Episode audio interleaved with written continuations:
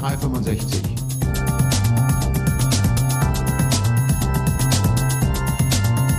Office 365 verstehen und nutzen. Mit Martina Grom aus Wien und Michael Grete aus Berlin. Hallo Martina. Hallo Michael. Wie geht es dir? Hast du den Sommer gut überstanden? Wir waren ja ein bisschen länger nicht auf Sendung. Ja, mir geht es eigentlich ganz gut. Ich habe den Sommer gut überstanden. Es war ja super schönes Wetter und ein richtiger Sommer, wie im Bilderbuch steht. Und ich habe ähm, viel Zeit auch in meinem zweiten Office in Kärnten verbracht, wo die Nächte natürlich dementsprechend kühler sind und es auch sehr, sehr schön ist, wenn man einen See in der Nähe hat. Ja, das kann ich mir gut vorstellen. Wir hier in Berlin hatten ja auch äh, so richtig knallheiß. Ähm, das waren ja wirklich äh, mehrere Wochen lang, wo wir teilweise tagelang hintereinander über 35 Grad hatten. Das ist dann schon, wenn es dann nachts auch kaum noch unter 25 Grad geht, dann ja, an manchen Stellen hat man sich echt so gefühlt, wie das mir hat mich so ein bisschen an, an Rhodos erinnert, wo wir vor ein paar Jahren mal waren. Ähm, auch von, von, der, von der Wärme, wenn da so ein bisschen Wind drüber steht. Ach ja, die Klimakatastrophe. So, Klimakatastrophe hin oder her. Äh, herzlichen Glückwunsch, äh, Windows 95. Wir zeichnen heute am 24. August auf und genau heute vor 20 Jahren ist Windows 95 an den Start gegangen. Kannst du dich daran noch erinnern? Ja, ich kann mich eigentlich noch ganz gut erinnern. Ich war auch so, ich war damals eine, eine große Verfechterin ähm, von Windows 3.1. Ja, und habe nicht 3.11 3.11 ja und habe mich und habe mich einfach wahnsinnig gewundert, wie sich Microsoft das überhaupt trauen kann, eine komplett neue Oberfläche zu machen und dass das alles eine große Katastrophe sein wird. Und ja. Ähm, ja, wir sehen ja, wo wir dann gelandet sind. Ja. Es ist ganz spannend und man sieht auch, manche Dinge wiederholen sich immer. Genau. Und ja, man, man sieht dann einfach, ähm, wie sich die Zeit einfach entwickelt, weil damals wurde der Start-Button eingeführt, den es ja bei Windows 3.11 nicht gab.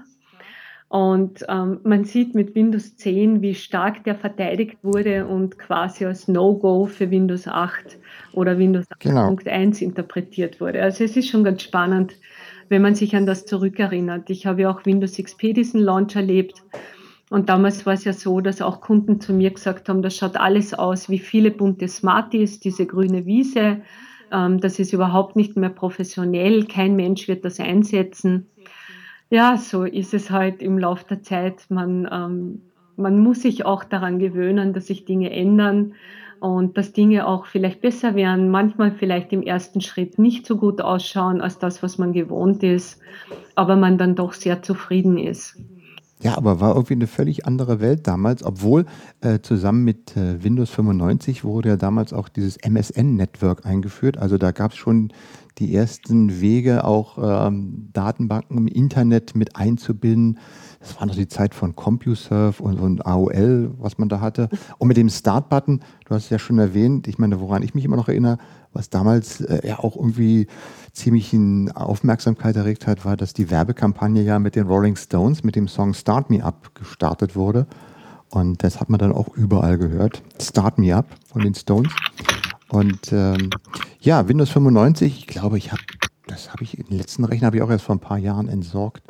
Äh, irgendwo habe ich, glaube ich, noch so ein paar Disketten. Damals konnte man das noch von Disketten installieren, ja. das System. Ja. Ist auch schon auch schon interessant. Aber ich habe mir mal auf YouTube gibt es ähm, so alte Werbevideos von Microsoft, mit denen Windows 95 beworben wurde. Und wenn man sich die mal anschaut, da sind so Schlagworte drin, so äh, produktive Arbeiten. Du siehst dann Leute an einem irgendwie gearteten Rechner im Café sitzen und da sind viele Dinge äh, mit äh, schon verarbeitet, die wir heute in solchen Werbungen äh, genau das Gleiche mhm. sehen. Ähm, natürlich ist alles viel mobiler und, und äh, schneller und, und äh, flinker geworden. Mhm. Aber ja, schon zu, interessant zu sehen, wie sich das Ganze, Ganze verändert hat. Ja, Windows 95. Windows 95. Ich kann mich ja. lebhaft erinnern ähm, an diese Scanner-Geschichte. Die war doch bei dem Launch, oder? Das Wo der bei der Demo ja. hängen geblieben ist? Ja. Bill Gates ähm, zeigen wollte, wie einfach das funktioniert und dann ist alles hängen geblieben. Ja, gibt glaube ich auch noch Ja, ja, so ein gibt's noch, ja. schönes, schönes Bild davon. Ich glaube, war da nicht sogar der Capocella, der das vorgeführt hat? Ja, genau. Weiß ich. Und Genau, glaube ich, immer da. Ja, Ja, Bill hat es nicht überlebt, ja. aber er, aber er hat es noch überlebt. So, aber jetzt mal zurück zum, zum Neuen. Hast du denn schon Windows 10 auf deine Rechner äh, installiert und bist da reingegangen? Ja, ich muss ja, ich muss ja gestehen, ich habe ähm, das Insider-Programm tatsächlich auf meiner Pri äh, Produktivmaschine ausgelassen und bin erst vor zwei Wochen dann auf Windows 10 umgestiegen. Oh, warst du schnell. Ich war eine Woche später dran. Ich habe ja ein Surface Pro 3 und ich hatte einfach Bedenken, weil ich so ein paar Dinge im Vorfeld immer wieder gehört habe, dass das mit dem Hibernation-Modus vielleicht ein bisschen zickt oder sonstige Dinge. Und ich habe aber dann umgestellt, einfach einmal an einem Sonntagabend und es ist dann problemlos gelaufen und funktioniert eigentlich auch ganz gut. Es ist für mich keine große Umstellung. Ich habe ja mit Windows 8.1 gut gearbeitet. Ich habe da keinen großen Unterschied jetzt aus User-Sicht so für mich ähm, kennengelernt. Es ist natürlich schön, dass sich viele Dinge einfach verbessert und verändert haben.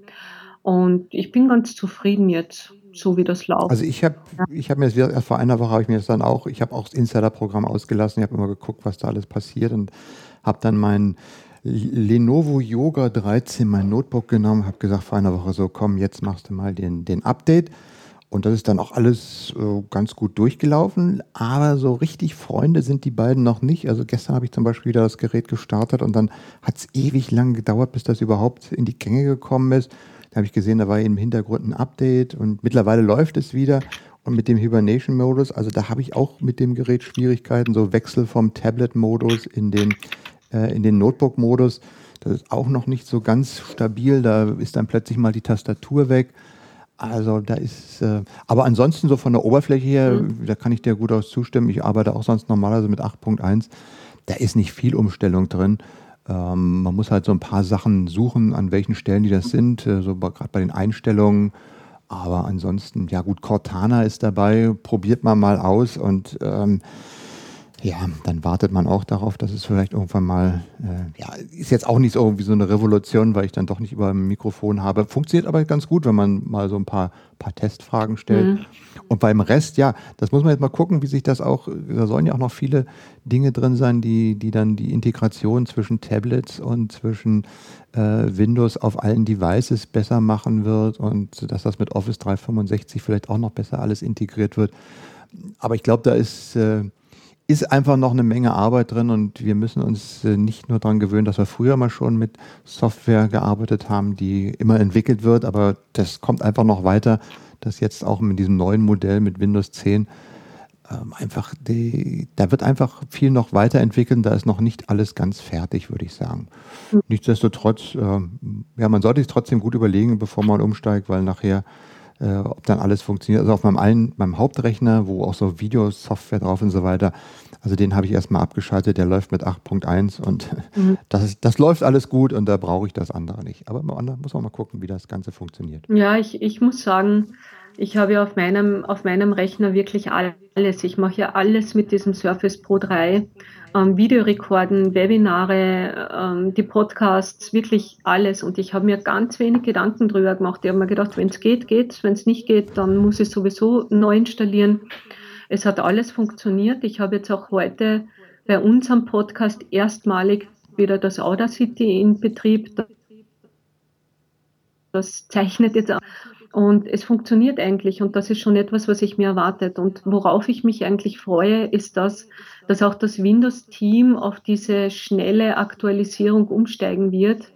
Das heißt, wir werden halt auch Windows as a Service irgendwann einmal haben und auch sehen, Mhm. Produkt dementsprechend schneller weiterentwickelt und wir werden nicht dieses, ähm, ich warte einmal auf Service Pack 1, nein, ich warte auf Service Pack 2, nein, ich warte vielleicht doch auf Service Pack 3 Hm. immer mit ähm, herumnehmen. Und das finde ich schon ganz praktisch, dass man auch sieht, wie sich die Produkte verändern. Muss aber auch dazu sagen, ich bin es halt auch schon gewohnt, weil in Office 365 das so ist und das ist halt mein täglich Brot. Eben, genau, das wollte ich gerade, das wollte ich auch sagen. Wir, wir aus der Office 365-Welt sind wir das ja mittlerweile auch mhm. gewohnt, dass man praktisch jeden Tag, also nicht jeden Tag, aber jede Woche mal nachschauen sollte, hm, was ist jetzt für ein neues Feature gekommen, was gibt es denn an äh, neuen Dingen, die in, in die Plattform integriert worden sind, welche App hat sich wieder aktualisiert und da passiert ja immer kontinuierlich etwas. Ja, genau. Und das ist, das ist halt auch etwas, was einfach ein Zeichen unserer Zeit ist, dass wir in einer viel schnelleren Umgebung mittlerweile sind. Und dieses klassische ähm, Software-Deployment nach Zeit und Zeit wird halt ähm, auch sich verändern. Hm. Irgendwann. Ja. Ja, bevor wir uns zu, zu, unseren beiden Hauptthemen kommen, wir haben uns heute zwei Hauptthemen ausgedacht, ähm, da habe ich äh, noch gesehen, du, du entwickelst ja auch und ihr macht ja auch viele ähm, Entwicklungen auf Office 365. Es gibt da ähm, auf ähm, GitHub ein, ein neues Repository mit, mit PowerShell-Skripten. Kannst du dazu was sagen? Ja. Microsoft hat ja da was online gestellt. Genau, Microsoft hat das letzte Woche announced, dass sie einfach PowerShells öffentlich auch zur Verfügung geben über GitHub. GitHub ist ja eigentlich die Developer-Plattform. Also auf GitHub ähm, kann man sich Sourcen ähm, runterladen, kann seine eigenen Sourcen teilen kann gemeinsam ähm, entwickeln, kann solche Dinge machen. Und was Microsoft jetzt tut, ist, dass sie einfach auch ähm, Skripts dort zur Verfügung stellen. Das Ganze heißt GitHub Script Repository und das sind Office Deployment Scripts für ähm, IT-Pros. Und das ist schon ein großes Thema. Das sehe ich sehr stark in meinen Kundenprojekten dass sehr viele, ähm, vor allem Großkunden, sagen, wie mache ich ein Deployment von Office 365 Pro Plus am Desktop? Wie plane ich das? Wie gehe ich mit Updates um? Ähm, welche der Office-Programme möchte ich installieren? Welche möchte ich nicht installieren? Wie möchte ich ähm, die Authentifizierung machen und so weiter? Und da ist auch ganz wichtig bei diesen ähm, Skripts, die es hier gibt für die IT-Pros, das ist wirklich das Office Deployment. Das ähm, verwechseln ja auch sehr viele, die sagen, wie Office 365 ist ein Cloud-Service, brauche ich nichts installieren. Mhm. Aber in dem Fall ist es halt so, dass es das Office 365 Pro Plus ist, dass man am Client installieren kann. Und auch hier muss ich aus Unternehmenssicht einfach entscheiden, möchte ich, dass meine User einfach alle in Office 365 einsteigen, sich das Office selber laden und alles ist gut oder habe ich vielleicht eine zentrale Deployment-Installation, ähm, zum Beispiel mit System Center kann ich das ja ausrollen. Oder habe ich ein anderes Deployment-Tool, mit dem ich das ausrollen würde? Und da helfen mir genau diese Skripts bei der Planung.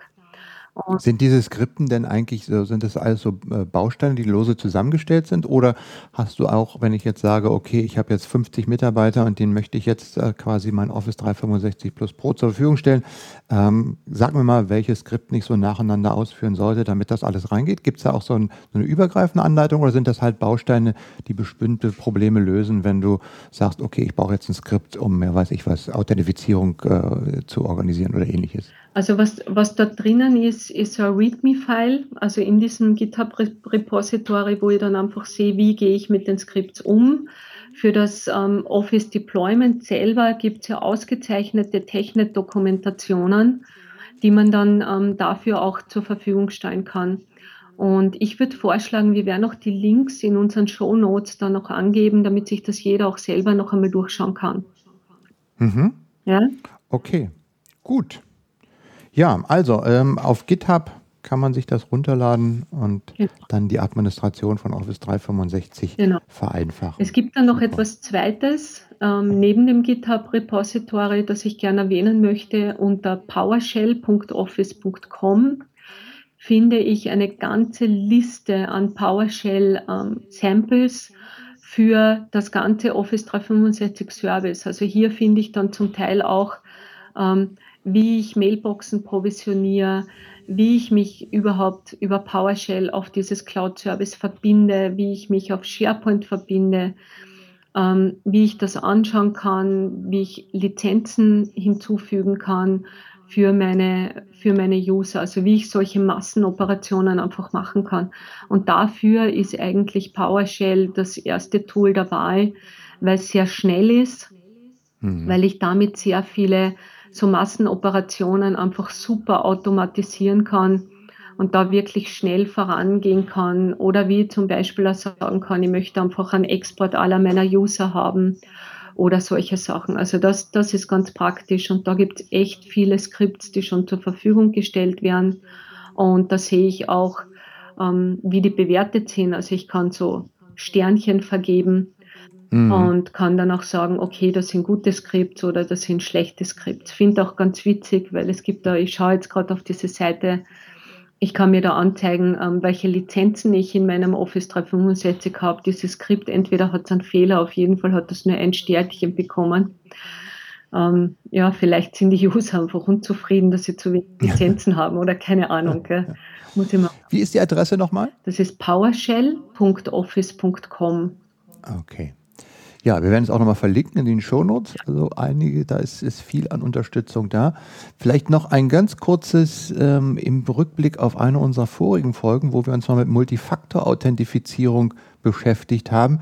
Du hast ja für die Microsoft, ähm, was ist Virtual Academy? Nee, für, äh, ja. Äh, hast du eine, einen Webcast aufgezeichnet von 50 Minuten, wo du nochmal ganz ausführlich auf diese Multifaktor-Authentifizierung und Office 365 Sicherheit eingehst. Ja, ich habe jetzt ähm, über Microsoft Österreich eine Webinar-Serie laufen, gemeinsam mit meinem Kollegen, dem Rainer Stroppek, der Azure MVP ist. Und das übergeordnete Thema ist einfach Trust in Cloud. Und wir haben uns verschiedene Themen, wo wir hoffen, dass sie interessant sind, einfach herausgenommen und stellen die dann in diesen Webinaren vor. Und ähm, eines davon war eben auch Multifaktor-Authentifizierung. Diese Woche am Freitag habe ich dann wieder etwas und ich möchte einfach in diesen Webinaren auch zeigen, wie schaut das eigentlich praktisch aus, weil ich, ich sehe, dass ich, ähm, wenn ich mit Kunden spreche, dass ich sehr oft diskutiere, wie schaut das aus mit Sicherheit und dass ich immer diese, also nicht immer, aber dass ich auch sehr oft diese Vorbehalte habe. Es ist ein Cloud-Service, deswegen ist es von Haus aus weniger sicher, als wenn der Server bei mir im Haus hm. steht. Hm. Und wir möchten einfach einmal zeigen, welche Möglichkeiten habe ich dort und einfach damit auch Vertrauen in das Service schaffen, weil wenn ich sehe, ah, ich kann da Multifaktor-Authentifizierung einfach verwenden, raus aus Office 365, ich kann mir sogar einen eigenen Multifaktor-Authentifizierungsserver installieren und kann den dann mit dem dann meine On-Premises-Server absichern oder zum Beispiel meine User, die sich On-Premises verbinden auch mit Multifaktor-Authentifizierung validieren, dann lerne ich einfach oder, oder sehe einfach, welche Möglichkeiten ich habe, wenn ich das Service einfach einsetze. Ja, also schön, dass es dann auch nochmal in, in der praktischen Demo gibt auf der Virtual. Ist das jetzt wirklich Virtual Academy? Nein, das ist eine ja. eigene Serie. Also wir haben das noch nicht auf Virtual Academy gestellt. Das okay. liegt aber daran, dass ich einfach noch nicht nachgefragt habe. Ich habe für die MVA auch ähm, Webinare gemacht, aber die waren zu anderen Themen, noch nicht zur Sicherheit. Diese Webinare, also diese Trusting Cloud Webinare, da war es wirklich so, dass der Rainer und ich uns überlegt haben, wir wollen etwas machen, auch in Deutsch, nicht mhm. nur in Englisch und wir wollen das einfach einmal so für diese Zielgruppe zeigen. Okay, na, wir verlinken das in den Shownotes, kann sich dann auch jeder nochmal anschauen, ja, genau. der mit diesem Thema arbeiten will. So, ja, dann kommen wir mal zu unseren Hauptthemen. Äh, ich habe äh, den Sommer mal genutzt, um wieder in Bücher reinzuschauen und würde gerne mal drei Bücher hier vorstellen, die ich gelesen habe und die sich alle um dieses wunderbare Thema der neuen Arbeitswelt drehen. Äh, aber aus tatsächlich drei völlig unterschiedlichen Sichtpunkten.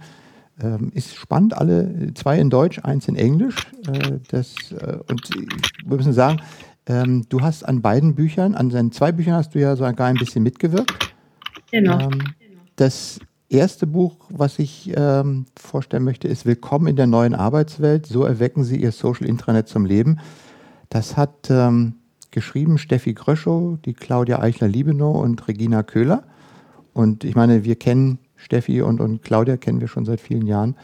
Ähm, die Steffi ist ja auch unter anderem dadurch bekannt, dass sie die Intranet Babette ins Leben gerufen hat, ähm, diesen virtuellen Assistenten, der durch viele Sozial-, Social-Business-Themen durchgeführt hat und das immer auf so eine recht lockere und charmante Art macht. Und das hat sie äh, in dieses Buch mit reingenommen und in diesem Arbeitsweltbuch ähm, quasi praktisch umgesetzt. Das Buch beschreibt im Wesentlichen die, die Perlrot-Methode. Das ist die eine, eine Vorgehensweise, wie man ja, wie man das Social Intranet ins Unternehmen reinbringt und wie man das machen kann. Besteht aus sechs Schritten, nennen sich Träumen, Analysiere, Plane, Baue, Erprobe und Nutze. Das sind so die sechs Schritte. Das ist jetzt sicherlich keine ähm, revolutionäre neue Erkenntnis. Da gibt es ja viele Modelle, die einfach so sagen, wie baue ich sowas, äh, moderne Arbeitswelten auf. Also ich fange an mit einer Vision und breche das dann runter in entsprechende Schritte im Unternehmen. Ähm, aber wie gesagt, diese sechs Schritte werden eben sehr äh, wie heißt man so schön, sehr charmant von der Intranet äh, begleitet. Ähm, ja, und ergänzend dazu ist dieses Buch mit einer ganzen Reihe von Gastartikeln äh, angereichert, äh, wo eben Mitarbeiter und, und, und, Autoren aus der Praxis schreiben, wie sie Social Business Projekte umgesetzt haben. Und ähm, ja, hast du dieses Buch, du hast doch bestimmt auch schon dieses Buch angeguckt. Ja, ich habe es auch schon angeguckt und ähm, angeguckt, sage ich nie. Ich habe dich jetzt einfach wiederholt, Michael. Ich habe mir dieses angeguckt. Buch auch schon angeschaut. Und ähm, ich, ich war auch sehr froh und auch sehr stolz, dass mich ähm, Steffi und Claudia auch gebeten haben, dort einen Gastartikel zu schreiben.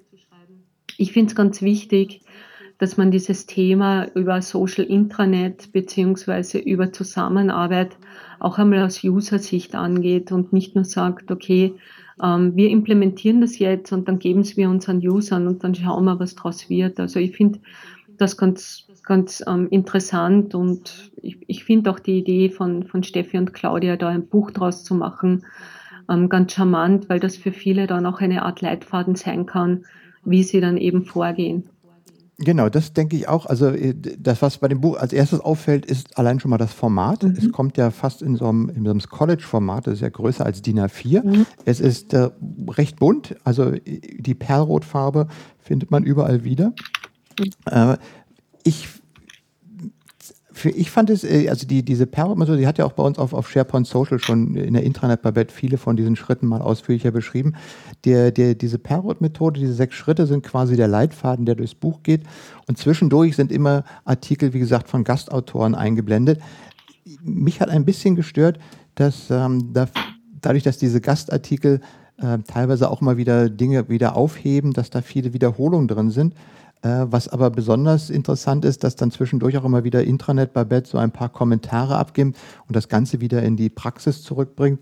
Also ist es schon äh, recht interessant gemacht, auch von der Aufmachung her ähm, und gibt eigentlich so ein so ein Leitfaden, wenn man sich an so einer sechs- oder sieben Schritte-Methode orientieren will, wie man sowas mal praktisch machen kann. Und da diese Methode ja nicht nur theoretisch existiert, sondern die Steffi Gröschow das ja auch mit, ihrem, äh, mit ihrer Agentur tatsächlich in verschiedenen Unternehmensszenarien bereits eingesetzt hat, sind da eben auch sehr viele Praxisbeispiele dabei. Also das ganze Buch ist erschienen im SCM, SCM Verlag. Äh, School for Communication and Management und kostet 49,90 Euro. Das ist das eine Buch. Dann das zweite Buch, was ich gelesen habe, das kommt von Niki Borell. Äh, auch jemand, den wir gut kennen, der ist nämlich MVP wie wir. Und ähm, er hat ein Buch geschrieben, das nennt sich Disruption. Ähm, Disruption, das Spiel mit Technologien und Paradigmen, Psychologie, Philosophie, Technologie, Next Generation Portals, SharePoint, Office 365 und Azure steht auf der Startseite drauf. Das ist sicherlich für so ein Buch mit, äh, es hat gar nicht so viele Seiten, mit 180 Seiten sehr viel. Und äh, er geht einfach äh, auch dieses Thema, wie sehen die neuen Arbeitswelten an, aus einem etwas anderen Gesichtspunkt an, dass er nämlich sagt, ähm, wir haben eigentlich gar nicht die Möglichkeit, so lange drüber nachzudenken, was wir machen wollen, sondern wir müssen uns einfach verändern, weil wenn wir uns nicht verändern, geht einfach die Zeit über uns hinweg und wir müssen halt sehen, wo wir bleiben. Mhm. Siehst du das auch so? Eigentlich voll und ganz. Und das ist auch ein bisschen das Thema, das wir zu Beginn hatten mit unserem Windows 10 und Windows 95 Vergleich. Ich sehe einfach, dass wir, wenn wir ähm, uns gegen Veränderungen sehr stark wehren, also ich habe das ja auch erlebt bei Office 365. Ich habe begonnen mit Office 365 zu einem Zeitpunkt, wo jeder, aber wirklich jeder, auch meine Arbeitskollegen, auch mein Geschäftspartner zu mir gesagt haben, du bist verrückt, du wirst damit nie Geld verdienen. Mhm. Und ähm, das hat dann sich fortgesetzt mit dem Thema, ach, das ist nur ein Hype, das wird wieder vorbeigehen, niemand wird das tun. Und man sieht dann einfach, ähm, wenn, man, wenn man solche Veränderungen einfach ignoriert, das geht ja ganze Zeit ganz gut, kann ja durchaus funktionieren, weil man ist ja in einer großen Menge. Es ignorieren ja dann viele und man ist in guter Gesellschaft. Es beginnt nur dann, wenn man sich das über den Zeitablauf halt anschaut, ähm, beginnt das dann, dass man sieht, okay, es werden immer weniger, die sich diese Veränderung nicht vorstellen können oder die sich dagegen wehren. Und irgendwann einmal wird dieser Kreis der Personen, die sich nicht ändern wollen, immer kleiner und kleiner und kleiner. Und dann ist man vielleicht einmal beim Stand angelangt, wo man sagt, okay, ich bin jetzt nicht zu spät dran, aber ich muss einfach viel aufholen. Und das das kann man schon ganz gut nachholen. Es ist auch so, dass sich unsere IT so stark verändert. Ja. Es ist beim, beim Intranet nicht mehr einfach so, dass das halt konzipiert und äh, designt wird jahrelang und dann wird es quasi den Usern prä präsentiert und dann ändert sich dieses Intranet für zehn Jahre nicht mehr. Weil es ist einfach so, dass der User von heute mhm. einfach auch viel stärker gewohnt ist, mit Änderungen umzugehen. Er sagt, ah, WhatsApp funktioniert im Privatbereich nicht mehr, verwende ich halt jetzt Beispiel GroupMe oder sonst irgendein anderes Tool. Also wir sind schon auch aus diesem ähm, kommerziellen oder aus diesem privaten Sektor sind wir halt auch sehr stark getrieben, was Lösungen angeht. Und es ist halt einfach auch ganz wichtig, dass man verschiedene Tools ansetzt und dann aber auch sieht, wie sich die verändern, weil die wachsen einfach mit mit uns. Und es geht nicht mehr darum, dass ich das One and Only Planungstool habe, das ich dann für 15 Jahre verwende, sondern es geht einfach darum, dass ich ein Tool verwende, das mir aktuell hilft. Und wenn es mir in einem halben Jahr nicht mehr hilft, dann verwende ich ein anderes Tool, das mir dann aktuell hilft. Ja, genau. Und das ist auch so eine, im Grunde auch so die, das, das Credo quasi, was aus diesem Buch mit herausgeht, dass man einfach wirklich Dinge ausprobieren sollte, testen sollte und dass man dieses, was wir gerade eben, äh, was ich im ersten Buch beschrieben habe, dieses Phasenmodell, dass das einfach heute vielleicht schon vielfach zu langsam ist. Und erstaunlicherweise, das schreibt, das steht tatsächlich auch so drin, hören Sie auf niemanden, der Ihnen ein Phasenmodell anbietet, sei es auch noch so schön verpackt. Das ist so schon auf, am Anfang des Buches mit ein, ein Zitat da drin. Und insofern hat man eigentlich hier eine, ich würde mal sagen, äh, nicht kontroverse, entgegengesetzte, aber doch einen alternativen Ansatz, wie man damit vorgehen kann. Auch in dem Buch, äh, das Buch ist äh, sehr interessant äh, zu lesen, Nikis erstes Buch und ich habe zwischendurch, wenn als ich das Buch gelesen habe, an manchen Stellen mich auch gefragt, sag mal Niki, für wen hast du dieses Buch eigentlich geschrieben? Weil es hat äh, unterschiedliche Level. Auf manchen, manchen äh, Stellen sind, äh, wo du sagst, so Einsteigerlevel und irgendwann kommst du dann plötzlich ins Development rein und dann an anderen Punkten ist man in Office 365 und in SharePoint und die Erklärung kam eigentlich auf der, fast auf der, äh, in der, in der Dankesseite am Ende des Buches. Da schreibt er nämlich die Zielgruppe, wer das Buch liest, welche Erkenntnisse kann der Leser daraus gewinnen, überlegt er seine Kernbotschaft und so weiter. Das waren die Tipps, die mir fürs Schreiben mit auf den Weg gegeben wurden. Habe ich mich daran gehalten? Nein, ich wollte einfach nur schreiben. Und genauso ist dieses Buch. Mir kam es nachher so vor, ähm, also ich habe mich schon öfter mit Niki unterhalten, mit dem kann man sich super gut unterhalten und der hat auch ganz tolle äh, Ideen.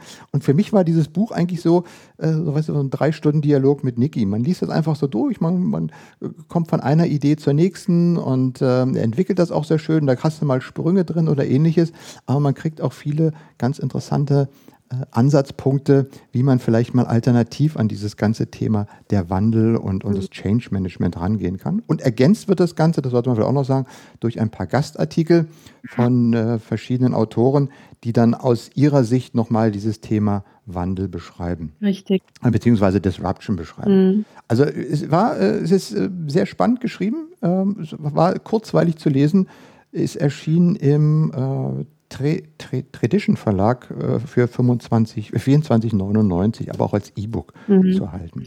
Ja, es ist auch so, und da gebe ich dir schon recht. Also der Niki, ähm, ich, ich schätze den Niki Borell, weil, und er ist wahnsinnig authentisch und er hat das wirklich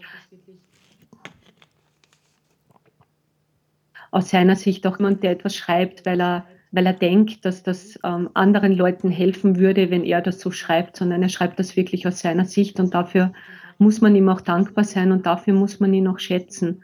Und das ist auch das, was ich ähm, beim Niki auch ich arbeite ja auch mit dem Niki zusammen und der Niki hilft mir einfach auch tagtäglich, manche Dinge einfach anders zu sehen oder zu diskutieren. Und das ist auch ganz wichtig, dass man so etwas hat. Also ich, ich finde, das Buch ist ähm, sehr gut gelungen wenn man sich einfach, also wenn ich mir die ultimative Antwort erwarte, ja, was mache ich danach, ist es vielleicht nicht das Richtige, aber es gibt zumindest viele Denkanstöße in dem Buch, wo ich auch wirklich sagen kann, okay, ähm, das ist etwas, das nehme ich mir mit, das ist ähm, so für uns auch wichtig und das können wir auch mhm. bei uns vielleicht versuchen und umsetzen.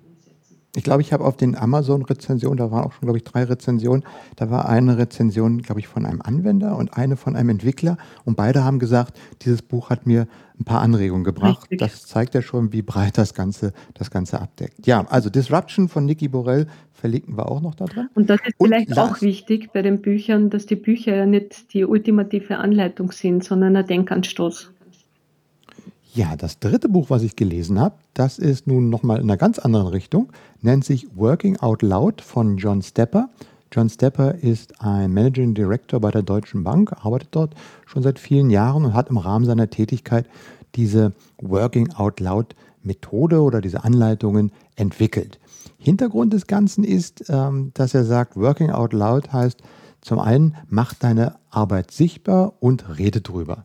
Aber jetzt nicht in dem Sinne, dass es heißt, ich protze mit meiner Arbeit, sondern in dem Sinne, dass ich dadurch, dass ich mit meinen Gedanken und mit meinen Ideen und meiner Arbeit nach draußen gehe, ich von Mitgliedern aus einer wie auch immer gearteten Community einfach Feedback einholen kann und die mir helfen, dass meine Arbeit besser wird, weil sie selber was hinzusteuern können. Ja, dieses ganz einfache Prinzip, äh, wenn man eben Wissen teilt, hat man mehr davon, als äh, wenn man es für sich behält. Und das ist so der Ausgangspunkt dieser Working Out Loud Methode. Und er hat mittlerweile fünf verschiedene Schritte dort definiert. Ähm, das heißt Making Your Work Visible, Making Work Better, Leading with Generosity, Building a Social Network and Making It All Purposeful. Zu Deutsch übersetzt, und da beziehe ich mich jetzt mal auf äh, den Jochen Adler von NetMedia, der sich nämlich in einem äh, Community-Projekt auf workingoutloud.de die Aufgabe gestellt hat, das Buch über so ein Community-Projekt ins Deutsche zu übersetzen. Er hat das mal so beschrieben, dass er sagt, ähm, das heißt, die Arbeit sichtbar machen. Das ist das erste Thema, die erste, das erste Kernelement. Also, dass man eben nicht nur sagt, so fertig, sondern auch seine Arbeitsergebnisse, seine Zwischenergebnisse, seine Gedanken hat, die mit anderen teilt, sodass frühzeitig auch in solche Arbeitsprozesse andere eingreifen können und entsprechende äh, Unterstützung liefern können. Das zweite ist deine Arbeit verbessern, wie das heißt. Querverbindung und Rückmeldung helfen, die Ergebnisse kontinuierlich zu verbessern, also auf solche Querverbindungen und Rückmeldungen zu reagieren. Der dritte Punkt ist diese großzügige Beiträge leisten. Das hört sich im Moment ein bisschen komisch an. Das heißt aber auch einfach Hilfe anzubieten, äh, ohne gleich eine Gegenleistung dafür zu erfahren, äh, zu bekommen. Oder um sie selbst zu sagen, ja, ich weiß es ja und ihr anderen habt eh keine Ahnung, aber ich bin hier der große Crack, sondern wirklich aus dem Bedürfnis aus, aus diesem ähm, ja, aus dem sozialen Bedürfnis heraus, anderen auch helfen zu wollen, weil ich weiß, wenn ich ihnen helfe, helfen sie auch mir. Und darüber baut man dann, das ist der vierte Punkt, ein soziales Netzwerk auf, ähm, das die unterschiedlichen Anknüpfungspunkte kann. Das kann themenspezifisch sein, das kann regionalspezifisch sein, aber man kann dort durch diesen Anfang der Kommunikation eben äh, Beziehungen zu anderen ausbauen und letztlich äh, geht es hin, zielgerichtet zusammenzuarbeiten, um das volle Potenzial der Gemeinschaft auszuschöpfen. So, das hört sich jetzt im Grunde auch nicht an wie Raketenwissenschaft. Und das hat mir in dem Buch eben extrem gut gefallen. Das ist auch nicht als Raketenwissenschaft gedacht, sondern als ein praxiserprobtes äh, Verfahren. Und dieses Buch enthält unheimlich viele praktische Schritte. So steht zum Beispiel an jedem äh, Buchkapitel am Ende, was kannst du jetzt in einer Minute tun und was kannst du in fünf Minuten tun. An einem Kapitel steht zum Beispiel, du kannst jetzt auf Twitter gehen und äh, einfach mal einen Post absetzen. Ich lese gerade Working Out Loud und das dann mit Ed John Stepper referenzieren und dann antwortet er darauf, hat er mir auch geantwortet, kam ähm, Hello, best wishes from Kobe in Japan. Hat also funktioniert. Ja, ähm, und äh, außerdem gibt es dort entsprechende Methoden, wie man eben diese Art des Arbeitens nicht nur beschreibt und sagt, ah, wir müssen alle mehr social werden, sondern wie man wirklich anhand von praktischen Übungen Schritt für Schritt lernt, wie man sowas machen kann. Da gibt es zum Beispiel die Work Out Loud Circles.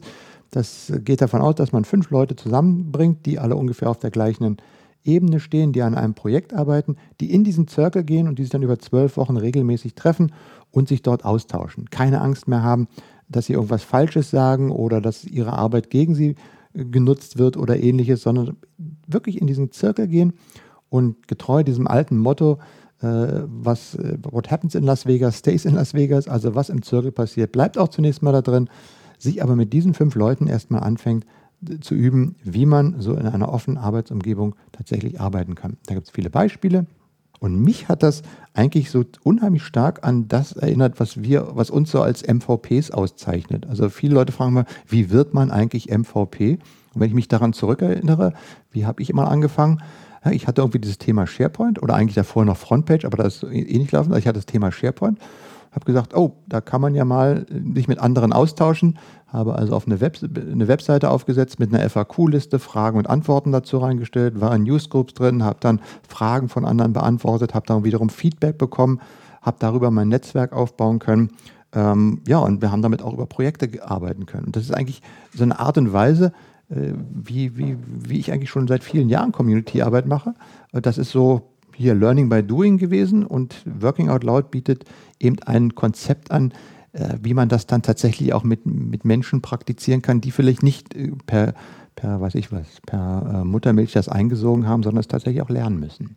Ja, ich, ich kenne das, ich das auch, dieses Prinzip, und das ist so, wie du sagst, ich habe auch ein bisschen an die MVPs denken müssen in dem Zusammenhang. Es ist halt einfach was man, was man lernen kann oder was man halt erkennen kann, ist, wenn man sein Wissen teilt, dann wird das Wissen damit nicht weniger, sondern es, es wächst. Also Wissen ist ja eines der Güter, das wächst, wenn man es teilt, mhm. weil auch mhm. dann andere Personen mehr wissen.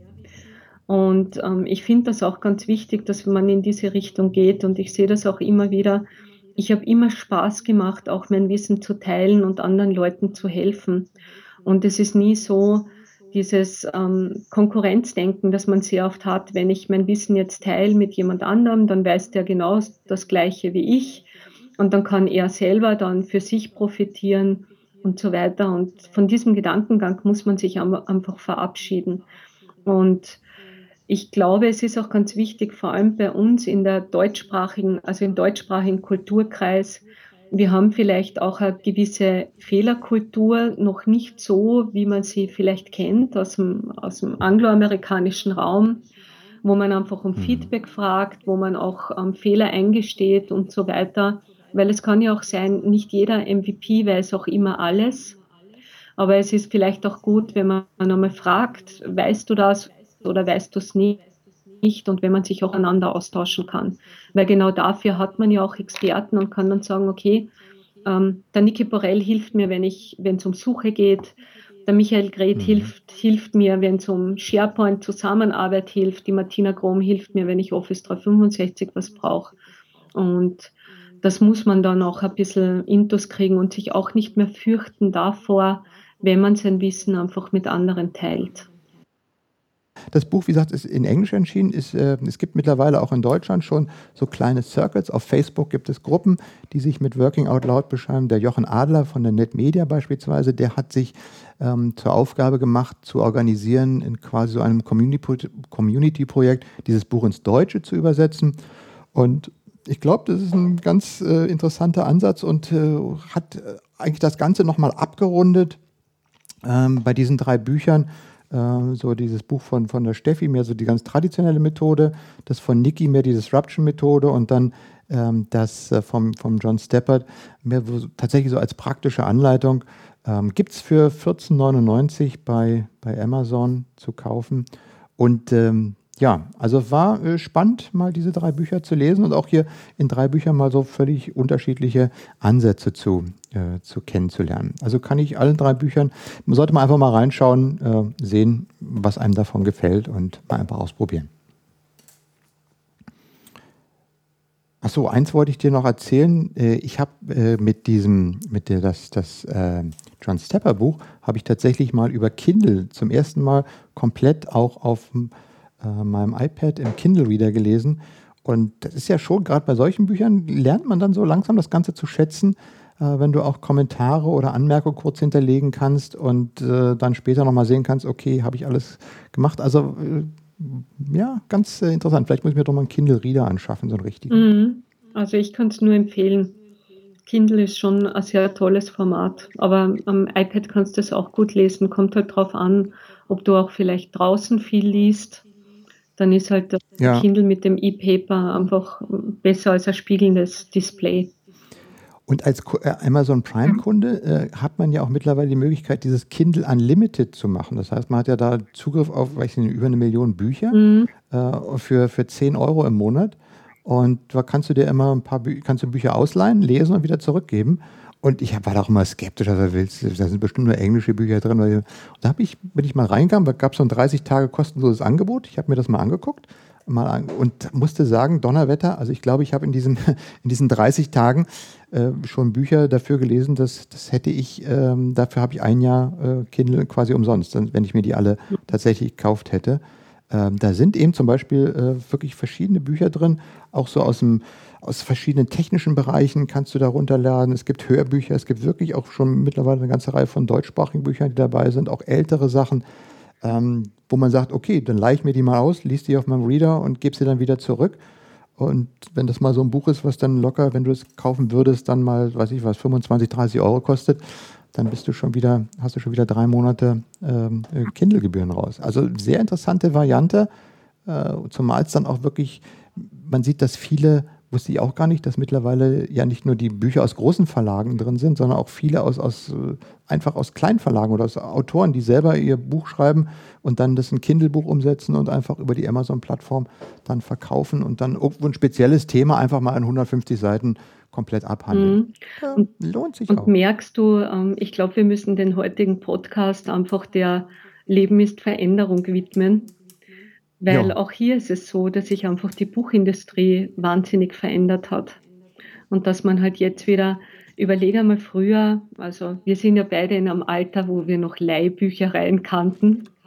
Ja. ja, genau, wo man halt hin musste und sich dann Bücher ausgeborgt hat oder ausgeliehen hat. Und jetzt ist es quasi so, dass man das über einen Online-Händler einfach machen kann und dass auch hier einfach dann das Lesen wieder attraktiver wird. Ich konsumiere halt einfach den Inhalt, den Content, egal was das jetzt ist, ist es ein Video, ist es ein Buch oder so, einfach dann, wann ich möchte und auch zu den Konditionen, wo ich das möchte.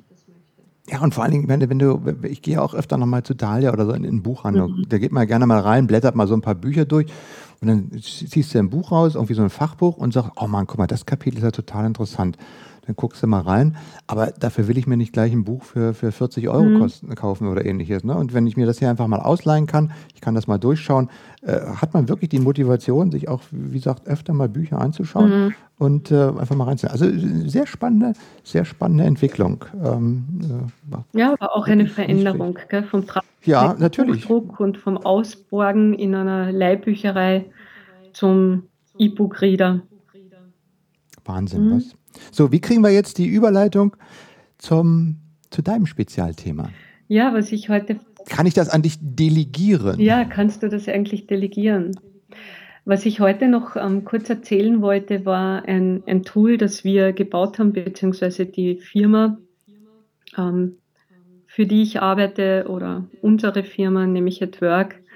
Und das ist ein Tool, das passt zum Identity Management von einem der letzten Podcasts. Wir haben das genannt Delegate 365.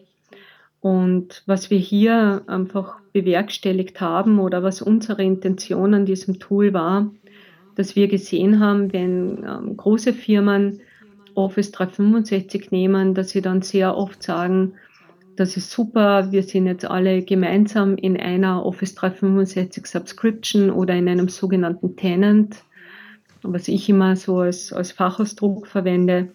Und in diesem Tenant möchte ich aber meine Zugriffe von Administratoren einfach delegieren. Das bedeutet, ich bin zum Beispiel ein Unternehmen und habe verschiedene ähm, Destinationen, habe eine in Deutschland, eine in Österreich, eine in der Schweiz und ich sage dann, okay, wir sind zwar alle in einem Office 365, aber ich möchte dass die Schweizer User nur ihre Schweizer User verwalten, also dass der Schweizer Administrator mhm. nur die verwaltet, der Administrator in Deutschland nur die User in Deutschland, der österreichische Administrator nur die User in Österreich und der amerikanische Administrator nur die in Amerika.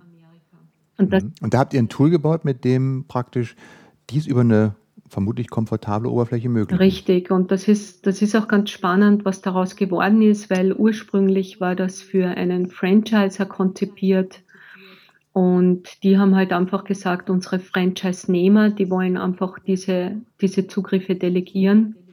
Und wir haben uns das dann angeschaut und dadurch, dass ich Office 365 ja schon so lange kenne, haben wir immer wieder gesagt, okay, wollen wir tatsächlich Add-ons für Office 365 bauen, weil wir natürlich nicht wissen, ähm, was ist auf der Roadmap von Office 365. Vielleicht kommt diese Funktionalität ohnehin in sechs Monaten out of the box. Und wir hatten halt das Glück, dass diese Funktionalität, ähm, so wie wir sie implementiert haben, bis heute noch nicht ähm, vorhanden ist.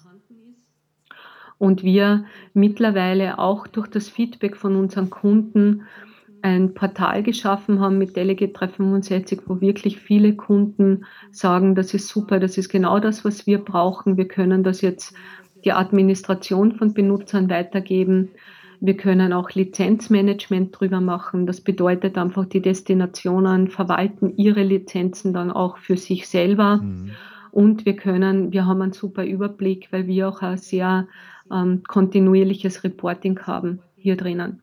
Wichtig ist unseren Kunden dann auch, dass sie sagen, ja, ihr seid eine europäische Firma, aber wir sind aus den US. Das heißt, wir haben ja unseren Tenant in Amerika liegen und wir folgen quasi dem Kunden, weil unser Ansatzpunkt ist Azure Active Directory und wir legen dann quasi das Delegate 365 in jene Region, wo auch der Kunde ist, weil wir auf unserer Seite ganz, ganz wenige Daten auch wirklich speichern, ähm, weil wir es auch nicht brauchen, weil wir über den Zugriff mit ähm, Azure Active Directory dann sehr viel abhandeln können. Das heißt, ich habe einen Tenant, mhm. wo meine ganzen Benutzer drin sind, aber derjenige, der in der Schweiz sitzt, sieht dann eben nur ja. seine Schweizer Benutzer, aber kann dann alles machen, was er sonst auch normalerweise auf Office 365 machen kann. Eben nur gefiltert für seine Region. Richtig, genau so ist es, bis ähm, auf den Punkt, dass er auch noch zusätzliches Lizenzmanagement hat, weil das ist auch so mhm. ein typisches Anwendungsszenario. Nehmen wir mal an, eine große Firma kauft 100.000 Lizenzen und hat dann quasi ein, eine interne Kostenrechnung, wo sie sagen, von den 100.000 kriegen 500.000 ähm, kriegen die, die Deutschen, 5.000 ähm, kriegen die Österreicher und 50.000 kriegen die Schweizer. Dann können sie das genauso darüber verwalten. Mhm. Das schließt ja so ein bisschen den Kreis. Du hattest ja am Anfang schon gesagt, Cloud heißt ja nicht, dass es keine Administration mehr gibt, sondern es gibt eben schon noch Administration und die muss natürlich dann gerade in so größeren Szenarien auch möglichst äh, den entsprechenden Anforderungen des Unternehmens auch gerecht werden. Mhm. Und ähm, da, ähm, das, das löst praktisch jetzt euer Tool in, in diese Richtung, ähm, dass man dieses Benutzermanagement für, für so multinationale Geschichten vereinfachen kann. Geht es jetzt nur auf, auf äh, also wir haben jetzt, jetzt eingegrenzt nach Deutsch, Schweiz äh, und so weiter. Kannst du das noch anderen Gruppen eingrenzen, die Gruppenaufteilung? Ja, klar. Also du, nach Abteilung oder so ähnlich. Ne? Genau, ne? also du kannst es eigentlich nach Abteilungen oder Organisationseinheiten aufteilen, ähm, beziehungsweise du kannst es auch aufteilen nach Domains. Also nach, du, mhm. du sagst halt, jeder mit einer bestimmten Domainendung darf etwas verwenden. Und wir sind da relativ granular und flexibel mit der Aufteilung. Interessanterweise ist es auch so, dass, dass Kunden uns da noch Feedback geben, was sie da noch gern hätten.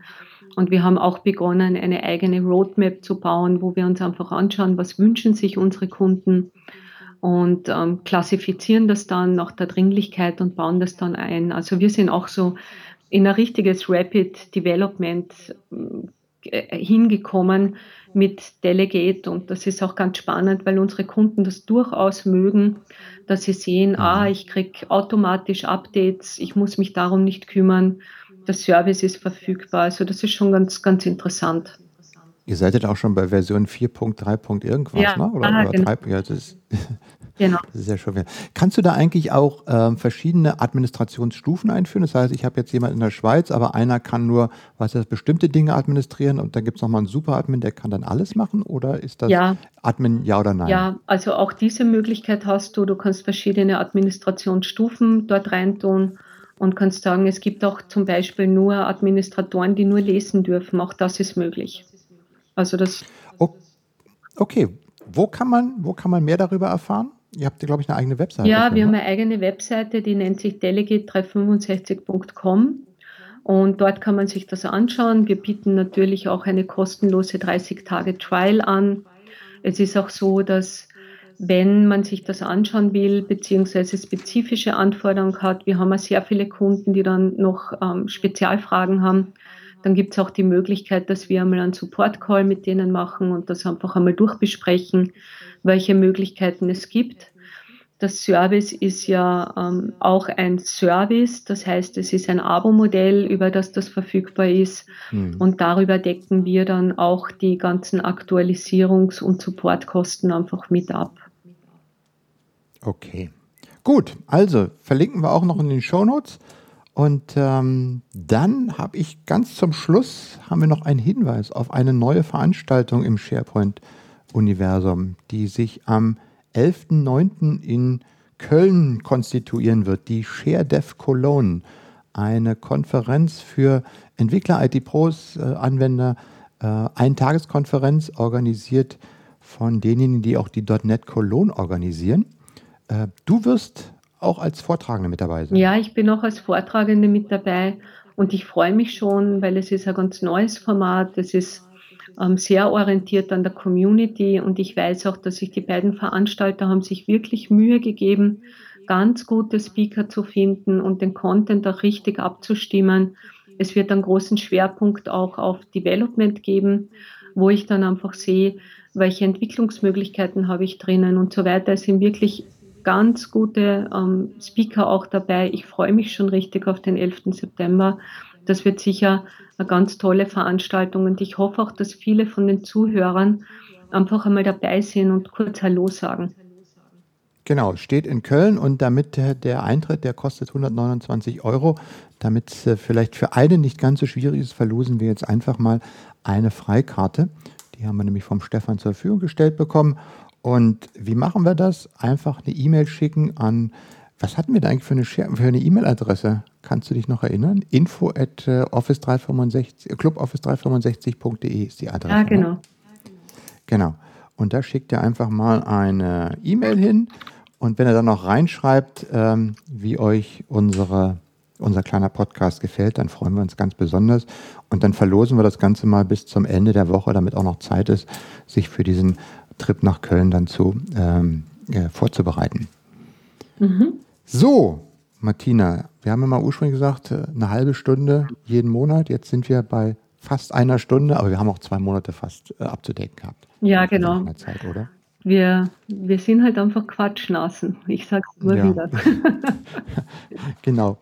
Ja, äh, gut. Ja, hat mir auf jeden Fall wieder Spaß gemacht, mit dir zu reden und das Ganze mal wieder ein bisschen auf den aktuellen Stand zu bringen. Wir werden jetzt wieder stramm an die Arbeit gehen und äh, jeden Monat wieder eine aktuelle Folge rausbringen. Es wird auch unheimlich viel zu erzählen sein, weil die nächsten Monate mhm. sind aber sowas von voll. Wir erwarten ja alle, dass jetzt irgendwann SharePoint 2016 in der Beta-Version kommt soll ja bis Ende August kommen. Sechs Tage haben sie noch, nein, sieben Tage haben sie noch, bis es rauszulassen. Und äh, dann gibt es viele Veranstaltungen und äh, ja, also die Themen werden nicht abreißen. Das ist richtig und ich freue mich auch schon auf die kommenden Monate. Es wird sehr, sehr viel Neues auch geben. Also es wird schon echt spannend werden. Gut, in dem Sinne vielen Dank fürs Zuhören. Wie gesagt, Shownotes auf cluboffice365.de, da kann man die Links nochmal nachfinden. Und ähm, dann sage ich Tschüss aus Berlin. Mhm und schöne Grüße diesmal aus Kärnten. Bis dann. Gut, tschüss.